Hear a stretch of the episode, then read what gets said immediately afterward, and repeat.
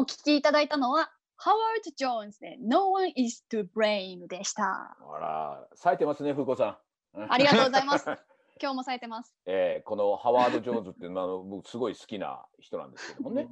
で、このはい No One to Blame こ、この曲はなんか尾崎豊がすごい好きで、まあ、ライブの前によくかけてたみたいなことがちょっと調べたなんから書いてありましてね。ナイスな歌詞なんですか？うん、そうなんでしょうね。なんかこの曲調とね、なんかそこにね、マンションが建ったところで僕が住めるわけじゃないとかね、そこにクッションがあっても、これはそこに僕は座れるわけじゃないとかね。まあだからなんかいろんなことがあってもなかなかうまくいかない。なるほど。だけど、誰も悪いわけじゃない。誰も罪を犯してるわけじゃないんだっていう、うんなんかそれだけの曲なんですけどもね。自分が悪いわけじゃないし、うん自分がなんか罪を犯してるわけでもないんだけど、なぜこんなにうまくいかないんだろうっていうことの、うんまあ結局連続なんだっていうだけのことを歌ってるんだけど、それはなんとなくこう肯定的な歌なんですか？そうなんじゃないですかね。ね結果的に肯定するっていう方向に歌ってるんですよねそうです、。そうです、うんそうですよね。ああ、なかなかうんいいいいじゃないかと。ね昔はそんな歌詞知らずに聞いてましたけどね、いい曲だなと思ってですね。で聞いてみると、今この大人になってみるとね、いやう、ん。そうだわ、そうだわ、そういう連続だわっていうところで、不思議とこう安心感と肯定感は確かに先生言われたみたいにありねますきっとそうなんでしょう。ううんん誰のせいでもないんだな、みたいな、そうそうそう、誰のせいでもないんだよっていうう。まくいかねえんだけど、そうだな、誰のせいでもねえしな、みたいな。そういうことですしちゃってるっていうところがちょっと安心感がね。安心感ですね。不思議なもんですよ。そこで、じゃあなんとかしろよって歌ってるわけじゃないんだよねっていう。そうなんでううん。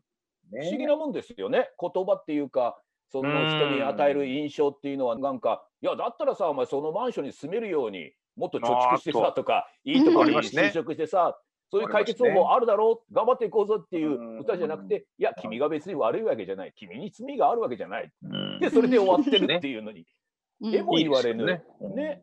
なんか、うん。あそういう人間の感情のこう動かし方っていうのもあるんだなっていうのを。まあだからね、受け入れていくっていうことができたってことですもんね。その人なりにね。すうんうんそこにはなんかその自分なりに乗り越えたものがきっとあったんでしょうから。そうでしょうね。やっぱりわかるんでしょうね、みんなにね。そうですよね。何もしなかったわけじゃないしね、それぞれの人がきっとね。諦めきれないじゃないですか、人間なんて不満があったら。ああ、でもそれもうん誰のせいでもないなと思えるってことは、どっかで受け入れるだけのことをやっぱりしたってことですよね。したってことですよ、ああ、なるほど。大きいですよね。それがやっぱり共感を生むんじゃないですか。そうですよね。うんなんていうなるほど先生のもうご推薦の歌にしちゃいい歌詞じゃないですかね。あなたすらびっくりするっていう歌詞が多いからね。そうだね。たまに今回はね、ちょっと割とこう、ゆっくりめの曲をね選んでみたんですけどもね。はいはいはいはい。うんじゃあちょっとあのお便り行きましょうよ。ね、うん。えはい。ラジオネームうどんこさん40代男性の方ですね。えはい。藤庵嬉野先生、風子さん、うんこんばんは。コロナの発生からあまり嬉しい出来事がなかったのですが、うん先日、送り主にあまり覚えのないところからコーヒーが届きました。開けてびっくり。お二人がされている YouTube のプレゼント企画に何気なく応募した嬉野先生ご推薦のコーヒー豆、芸者でした。おなるほど。あれやりましたね、あの言霊かなんかのね。ええステイホームが呼びかけられて、家の掃除をしたら出てきたコーヒーミルをきっかけに、コーヒー熱が再燃したため、いろいろな豆を通販で買って飲んでいました。このコーヒーはほのかに蜂蜜のような香りがし、すっきりした味わいでした。自分で入れたコーヒーでこんなに美味しいと思ったのは初めてでした。本当にありがとうございました。どこにお礼をしたらいいのかわからず、ラジオにお便りをお送りいたしました。コロナの情勢がどうなるか未だわからない状況が続いていますが、どうか皆様お体ご自愛くださいということですね。いいですねね。いい人にコーヒー当たりましたね。よろしくございました。ね よかった。だからついついそうやってね、あれ、ええなんだろうと思ったら、そのね、プレゼントが当選して当たって、じゃあ、忘れた頃にね。ね、家で片付けたらコーヒーミルが出てきて、ああ、それもいいですよね。ね、それでちょっと久しぶりにコーヒー入れてみたら、ああ、美ね味しいじゃないかって気がついたっていうね。コーヒー熱も再燃っていいですね。っていううんね。な何気な、ね、他の人からしたうんら大したことはないことですけれども、うんこの人にとっては、このコロナの中でね、うん一つなんかこう、ああ、なんかいいことあったなっていうでね。当たっただけじゃなくてね、で実際にコーヒーミルが自分もそういえば昔そういえば買ったことあったなってそれを出してみて改めて入れてみたら美味しかったっていう一つねまた、ね、当たっただけではない良さっていうのがね、出てくるっていうね。なかなかねお高いコーヒー豆なんですよ芸者なんだね。そうですか。ええー、もうなかなかね買えませんよあれは本当に。ああそうですか。よかった。いやだから本当にいい人に当たってよかったと思う。いい人にね。当たった当たったなんつってね。あの、どこにもそのまま当たっただけでね終わってねそこに置いとく人よくいますからね。飲みもしないでね。そうそういう意味では良かったですね。ありがとうございます。ええ。だからやっぱりこのラジオのメールっていうのはね情緒ありますねやっぱりね。ありますよね。ありますよね。悪いことばっかりでもないななんて、そういうことありますよね。なんかそういうこと、そういうこと、そういうことなんですよ。誰も悪くないんだっていうね。そうそうそうね、美味しいコーヒーを飲めたらそれでいいじゃないかっていうことですよね。うん、それは当たらなかった人もたくさんいるわけですけどね。もちろん、もちろんそうですけどね、その方もだけど当たるとは思ってない。思ってなかったっていうね。たまたまなんか届け物が来たら、なんだろうなと、コーヒー、あ、そういえばあれなんですよ。ああ。だからコーヒーミルも、あ、そうコーヒーミルもあったなとね。ね。で、まあ久しぶりに入れてみたら、おなんか美味しいなっていう。こういうやっぱタイミングっていうんでしょうかね。はいはい、なんかこう、もうなんか儲けをした感じがするじゃないですかね、ちょっほっこりと。うん、あの聞いててね、他の外れた方がね、悔しいっていうよりかは、ああ、よかったねってこう、なななんとなくこう思えるような、ね、メールの文面でしたね。さすが40代男性。いや、いいですよね。宝くじ300万当たりましたっていうメールよりやっぱり、ね、ことですよね。そこには情緒ないですもんね。ね1億当たりましたなんつったら、なんだとこの野郎ってやっぱり。ねそうですよね、もう。そうですよね。小さな、小さな幸せがやっぱりね、皆さんね、と共に分かち合える。いますね。ね。ラジオならではのメールでございますね。いや、この人だってね、あの、お礼言いたいんだけど、どこに送っていいのか分かんないから、ラジオに送りましたっていう。意外とそういうメディアなのかもしれないですね、ラジオっていうのは一番こうね、すっとこう読んでくれそうな、届きそうな短感っていうのはあるのかもしれないですね。そうですね。うん。メールとはまた違う、なんかね、お礼を言うのにちょうどいいみたいなところあるかもしれないですね。そうですね。読んでもらえるってもいいですよね。ね。うん。ラジオというこの媒体の良さ、そこにありますよね。そう。じゃあ、ふっこさん、もう一個ちょっと読んでみましょうよ。まだまだ今日はメール読みますよ。はい。はい。ラジオネーム、新見さん40代男性の方ですね。藤村さん、嬉野さん、風子さん、スタッフの皆さん、こんばんは。5月のズームでの放送、楽しく拝聴しました。風子さん、持ってますね。番組終盤のあれが仕込みでないのなら、リモートの神が降臨した感じでしたね。さて、私は小売業に従事しているのですが、この春は大変厳しい売上結果でありました。しばらく先が見通せない感じです。そのせいか4月中はいろいろ考えることが多くて若干不眠気味だったんですが先のことを心配しすぎはやめることにしました。先日職場の窓を開けて換気しておりますと聞いたこともない鳥の声が聞こえてきました。姿も見えず名前も分からずじまいなのですがカラフルで美しい声と歌にしばし聞き入ってしまいました。もしかしたら彼は毎年この時期歌いに来ていたのかもしれず、たまたま今年コロナのせいで窓を開けていたから声が聞けたのかもしれません。世間は中止、回避、制限とネガティブなことばかりですが、例年にはない出会いがあるかもしれない。それぐらいの余裕を持ちつつ行こうと思います。ということですね。これまたいい、これまたね、いい小さな幸せをね、こう発見した感じですよね。ね。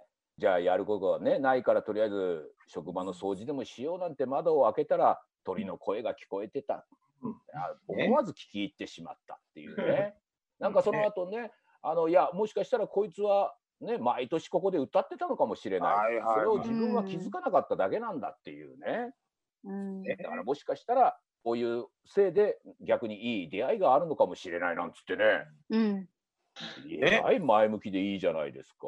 なんか。これもやっぱりそのコロナのせいで、ふんだんに時間が与えられたっていうことですよね。そうですよね。うん、せかせかしようにももうどうしようもなくて、うん、持て余すほどの時間が来ちゃったって中でそういう出会いがあったんですからね。そう。いやだからね、ものすごい売上的にはね、大変なことになっている人がまあ数多くいるんですけれどもね。ね、でもこればっかりはもうね嘆いてもしょうがない中でじゃあ掃除でもしてみようって時にふっとそんなものが鳥の声が聞こえただけでね、なんかこうあれこういうこともあるんじゃないのかって思えたっていうのは、まあものすごくちょっとだから人間はいいんですよね。そういうふうに。ねちょっといい方向に考えられるっていうね。そうじゃない気づきがある。うん、うん、そうそう。ということはやっぱり今までなかったってことがね、時間でもね。うん。この時間っていうものがなんかいろんなことを考えるのにね、ちょうどいいものになったっていうのはね、もう私なんかまあ痛感してますからね、本当に。そうですね。ええー、よかったなと。よかったなって思っちゃってますからね、これね。いや、でもいいんじゃないですか、そういうことで。うん。決してなんかそのコロナの危機が去ったわけじゃないじゃないですか。ないですね。うん、で、まあ、そのワクチンやら特効薬やらっていうのがもうそんなになんかキンキンにできるわけでもないじゃないですか。うんうん、私としてはやっぱまあ数年はこのまま行くんだろうと思うんですよ。はあはあはあ、うん、でもそう考えると、うんまあ、結局、ウイルスなんでちっちゃいものですからね、目に見えないわけですから、うん、まあ、私の個人的な考えですが、まあ、逃げ切れるもんじゃないなと思うんですよ。はいはい。そう考えますとね、やっぱりその、感染が爆発するってこともなく、ある程度収束した今、やっぱり生きるっていうことをね、活動的にやり始めるっていうことをやっぱしなきゃいけない時期なんだろうなと、さっき思いますけどね。はいはいはいはい、うん。で、それでやりながら、で、やりながらまたなんかちょっと怪しくなってきたらまた家にこもるみたいなことの繰り返しをこれから我々やるんだろうなっていう気はなんかします。ああ。うん。こういうふうにね、あのー、本当世界中の人類が一気に行動をやめてね、うん、引きこもるっていうことは想像すらしてなかったじゃないですか。今なんとなくねそれがなんか普通みたいになんとなく今みんな思っちゃってるけど、うん、想像できないですよねこんなことね。いやそうですよね。世界中の人たちが同じ行動をとってるっていうことですね。そうそうね。そうね。でこんなに大ごとになるものかっていうのもね。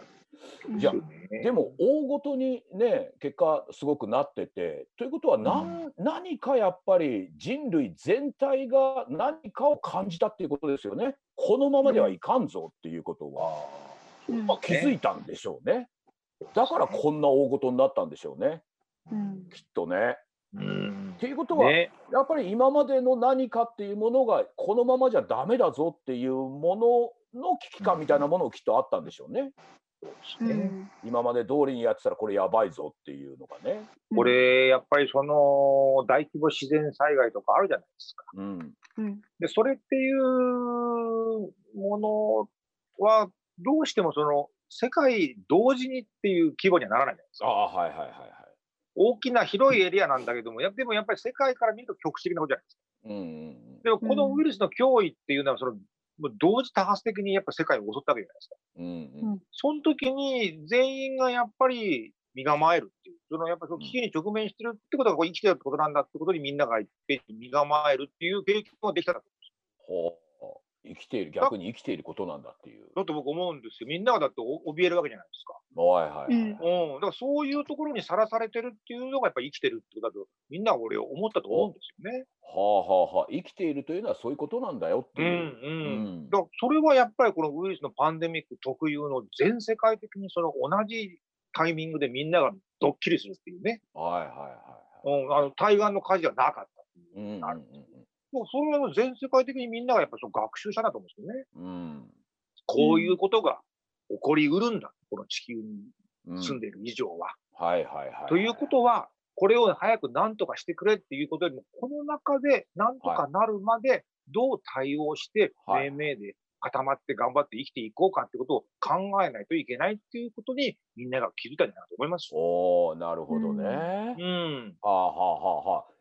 今までまあ局地的なものであればねいろんな対応の仕方っていうのはあるし、はい、まあね護岸工事をするなり大雨だったらね何らかの対処法っていうのはあるんだろうけれども、うん、どこかで他人事でもありますからね。ありましたねそれは、特殊的なことっていうのはね。うん、だこれはそれもうあなたも私も全員一緒の状況なんですよっていうことを突きつけられた中で。で考えるとどこから発生するかわからないんじゃないですか。そうだよそうだよ。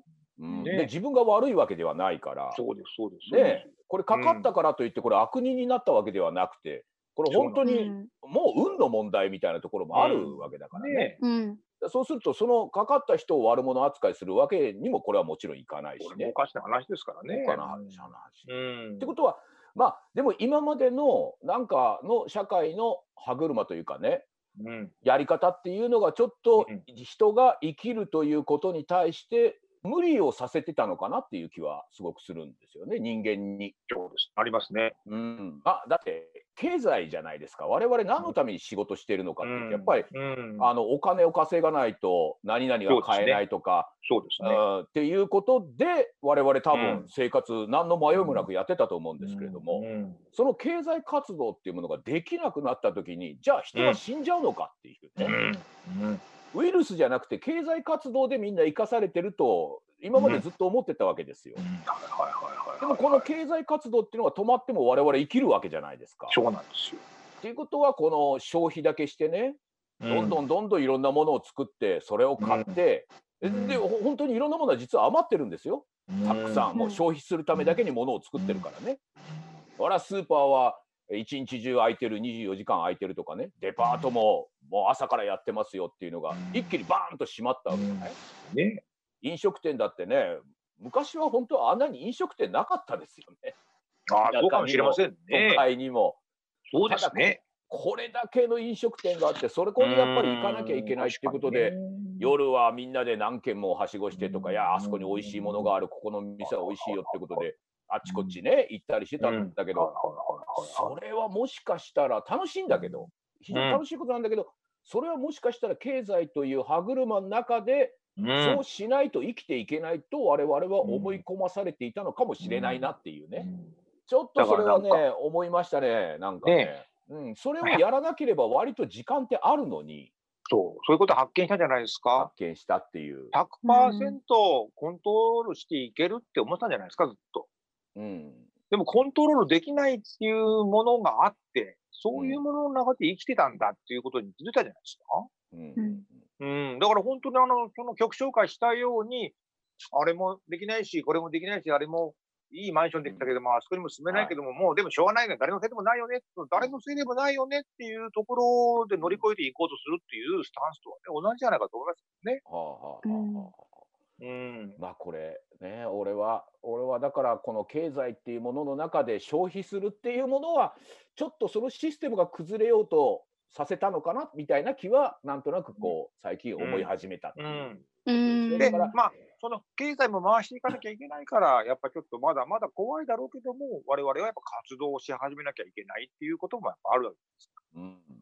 うん、だけど、結局ほら、ね、このメールくれた人も小売業がこの3か月ね、もうほとんど回っていなかったっていうことなんだけれども、僕もうちょっと考えて、じゃあその小売業のことって何かに追われて回してなかったかっていうなんかね、あるかもしれませんね。社会の人間社会に対して本当に必要なことをその経済の中でやっていたのかそれともどんどん作ってどんどん売るっていう加速度的なものの中にこう入り込まされていたのかもしれないなみたいな気はするんです。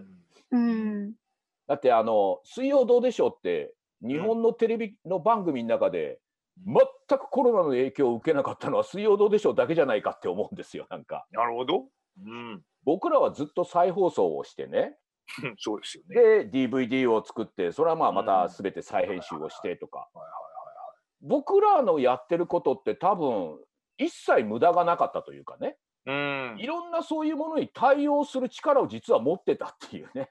うん確かにそうですね、えー、だってこのコロナになった時にテレビ局困ったわけですよ朝から晩までその、もう今ほとんど生放送ですよテレビの番組ってね。うんと取材に行けませんもんね。そう取材に行けない。それからもうその出演者もスタジオに呼べない、ね、呼べませんもんね。でもうもちろんコロナ一辺倒だと情報がね。ってなった時にじゃあ果たしてどうするかってなってで、一つには、でもそのおかげでテレビの視聴率意外と上がったとかね、皆さん家にいるから。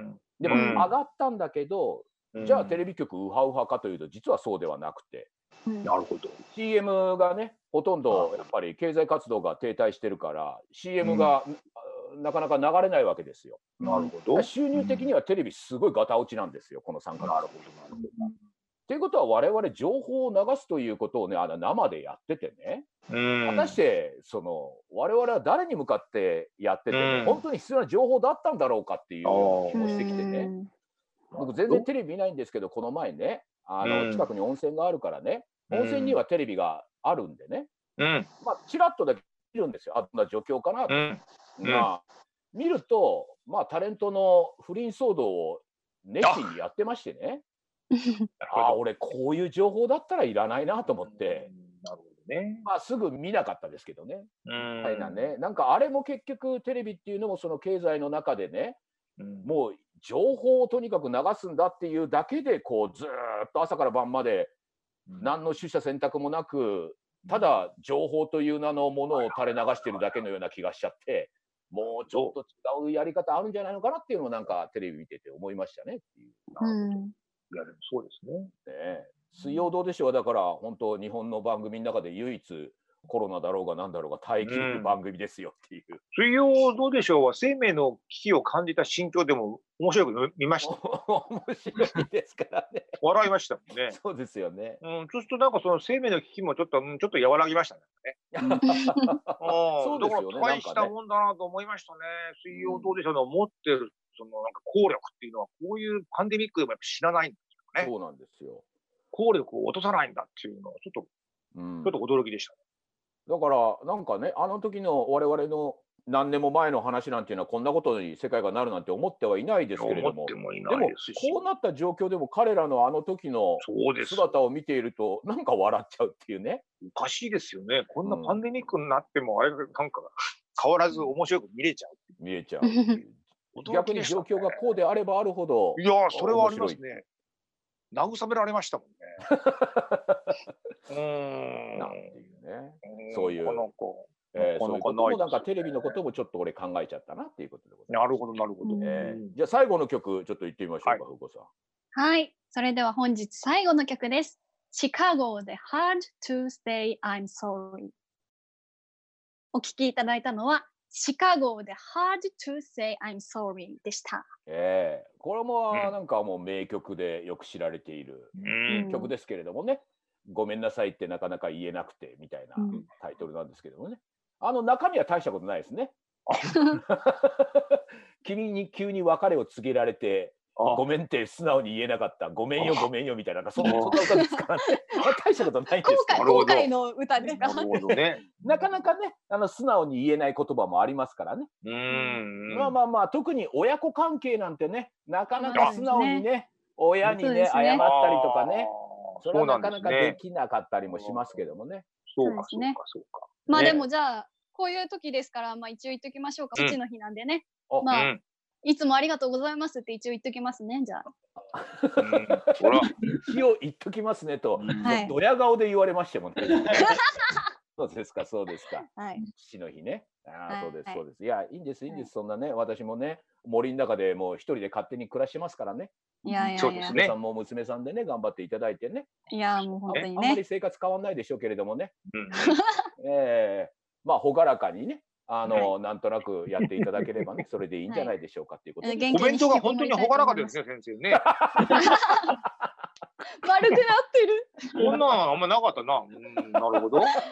いいじゃないですか。いや、いいです、いいです。えー、コロナによっていろんなことがいい方向に転がっていけばね。そうです、そうです。えー、ということでね、今回もね、なんかこういう、あのまた3人離れての収録になりましたけれども、はいはいはい、まあ来月はなんとかねまたちょっと顔を合わせてっていうことができればと思ってますんでね。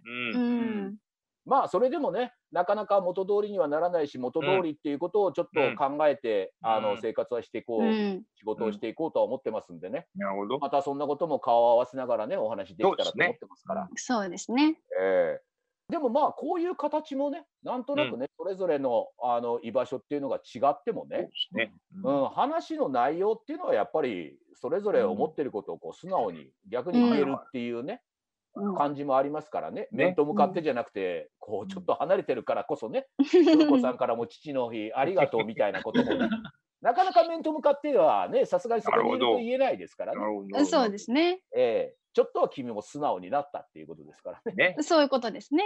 そういうことですね。だから悪いことばかりじゃないということでございますね。はい、じゃあ、あの、プレゼント、はい、当選者でございます。えー、金熊さん、山口県50代男性の方、えー、トライスクワットさん、埼玉県30代男性の方、3児の母、翔子さん、三重県40代女性の方、えー、こちらの方にですね、あの私のあのステッカーを差し上げて、ね、おめでとうございます。ね、ちょっと幸せになっていただければと思っております。ね、えーいうことでね、えーはい、今回もこのような形でございましたけれども、また来月、はい、なんとかお会いしたいなということで、はい、えー、この1週間はですね、えー、いろいろ他のやつでも聞けるから、いろいろ聞いてくださいということでございまして、お別れの時間となりましたんでね、えー、ご挨拶しましょうかね。はい。藤村風子と、列野正道と、えー、そして北海道赤平の水曜どうでしょうハウスから藤村忠久がお送りいたしました。それでは皆様おやすみなさい。おやすみなさい。おやすみなさい。